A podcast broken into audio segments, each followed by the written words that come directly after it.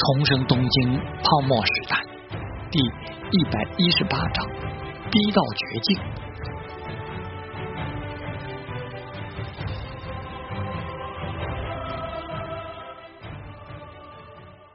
谁敢呐？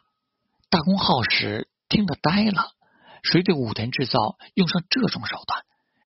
一群不要命的雨果帮子手段，你可得关注一下啊！看这手法，是不是什么不知道情况的不动产公司一头扎进了你说的这个漩涡？大公好时哭笑不得。雨果帮子手段，你确定？当然确定。按照你的要求，我这边可是七乘二十四小时里有人看着那边，凌晨四点干的。早晨出门的武田夫人吓得当场就哭了。真是的，大公浩是无奈地摇着头，忽然眼睛又一亮，查一下这件事，还有后面的动作。就知道你会提这样的要求，已经开始了，动作要快点哦。再查他们的，肯定不止我们，想要更快出结果，需要的钱并不少呢。什么时候少过你的钱？总要向大公社长汇报一下嘛！平等司一郎哈哈大笑，这下我就有底气多派几个孩子啦。大公耗时放下电话没多久，就再次拿起了电话。这次他只是很小声的说道：“最上极乐厅那块地上的工地，按原计划更加快速一点推进。记住，一旦井上龙那边有了压力，真堂组织人开始升级手段。”就启用那颗埋了很久的棋子。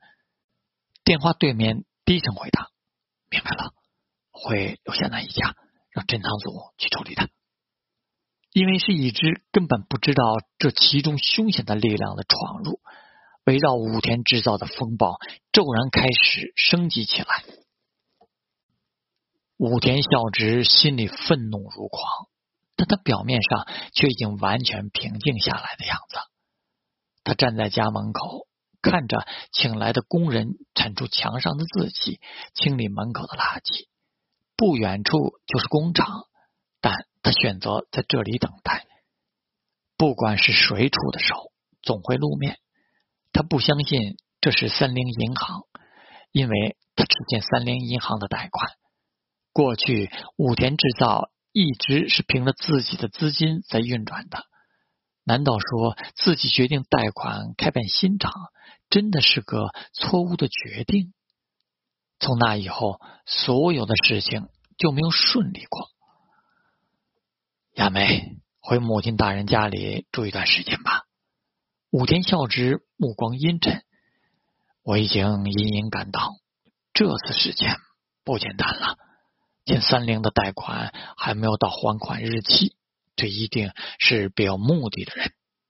他的夫人小森雅美惶惶难安，但太郎呢？我会让他尽量待在学校里，住到同学家里去，和别人一起上学回家。武田孝直的拳头捏得嘎嘎响，绝对要让那帮混蛋付出代价。他凌冽的目光开始向四周扫视。看热闹的邻居有些不太好意思，然后就露出关心的表情。但武田孝直的目光就看得更远。整个东京大大小小的不动产公司都在收购土地和房屋。这件事他碰到了，有人要购买他的老厂区那块地，出价高达三十五亿元。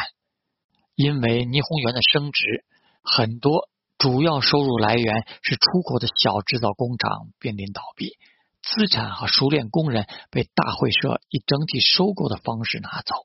这件事他也碰到了，T D K、索尼、大和诸多大会社都找上了他，出价最高达到七十亿元。银行的存款被大量取出，负责企业融资的金融专员们。都争相找到有土地和有稳定营业收入的优质客户，开始请对方贷款。这件事他却没碰到，在他身上这件事是反过来的。昨晚花了他近百元，却偷偷溜走的近藤部长就是一个例子。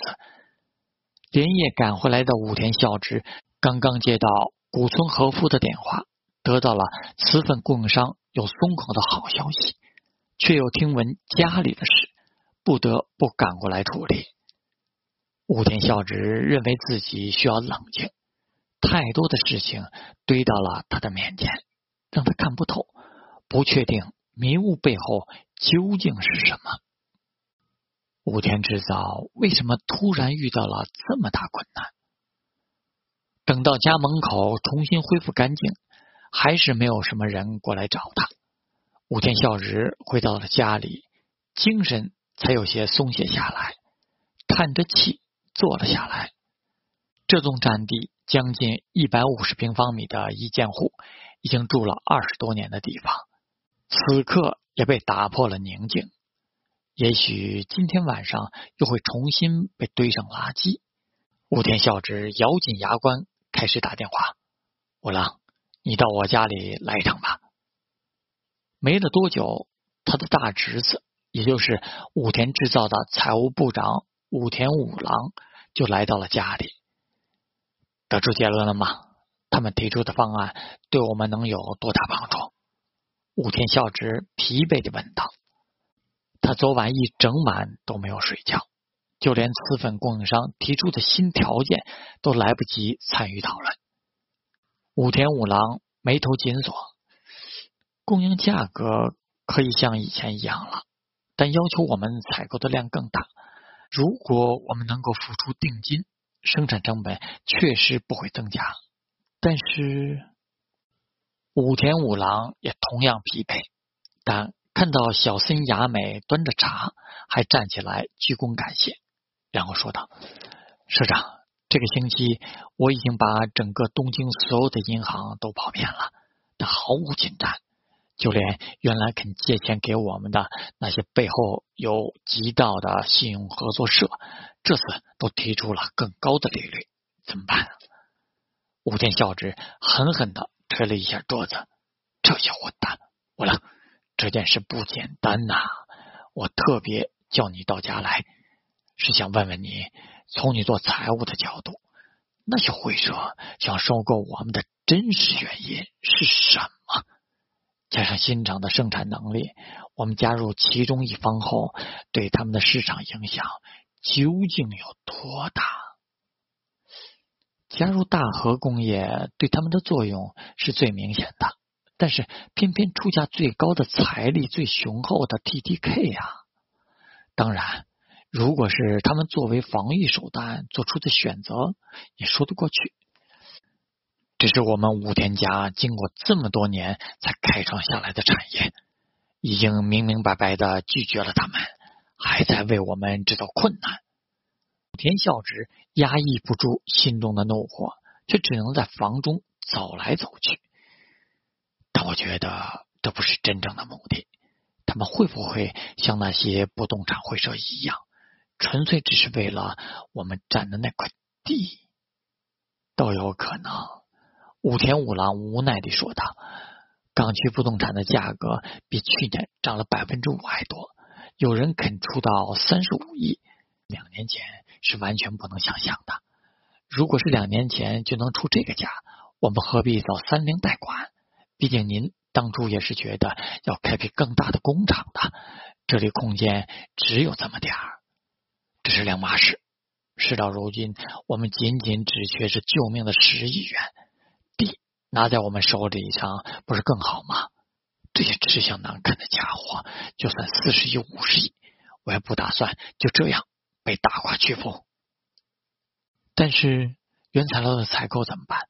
木村部长说，十天了，剩余的材料只能生产十天了，到五月底不能顺利交货。给恒河贸易的话，就连他们的尾款也拿不到，还得背负违约金。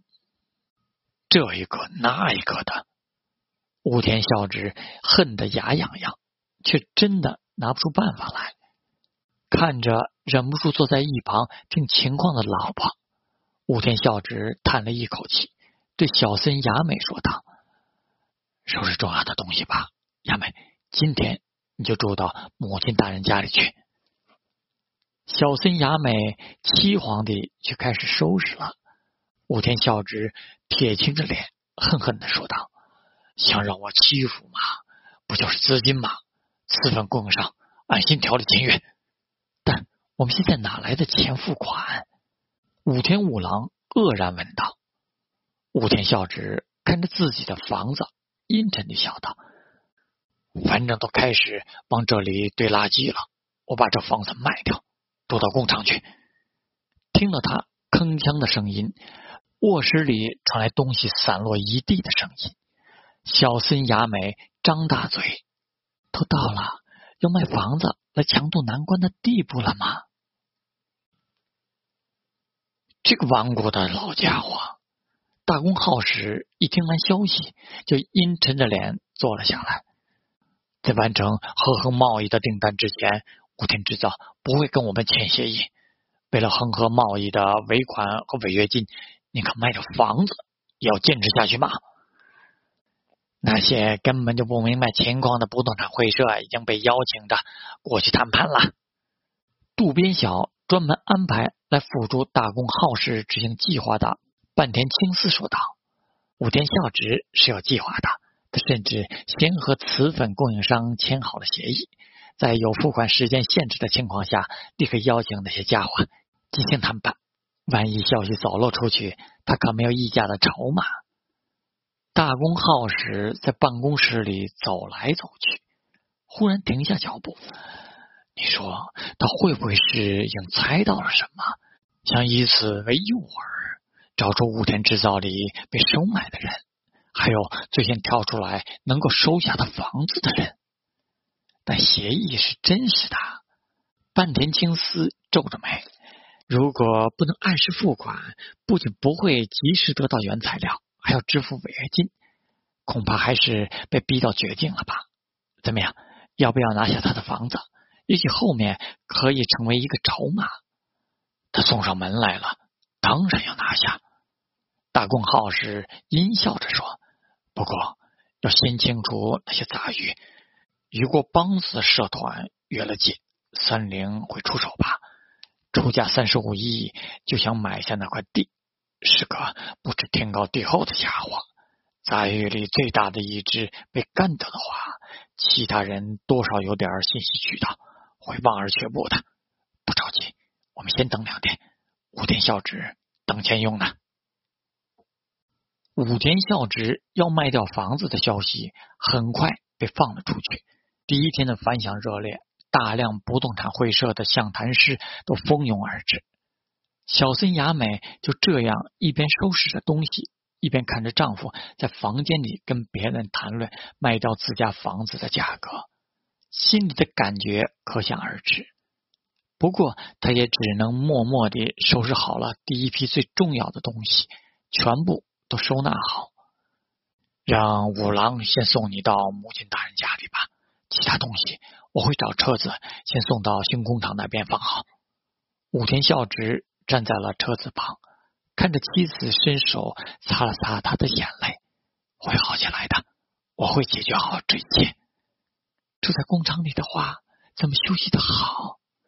小森雅美忍不住抽泣。没关系的，快出发吧，路上还有很长时间。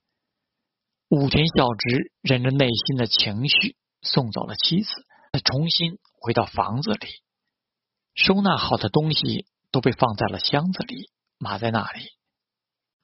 熟悉的房屋已经变成了一个模样。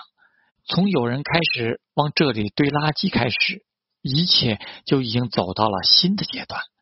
此时此刻，不仅仅是生意场上的问题了，是真正的敌人。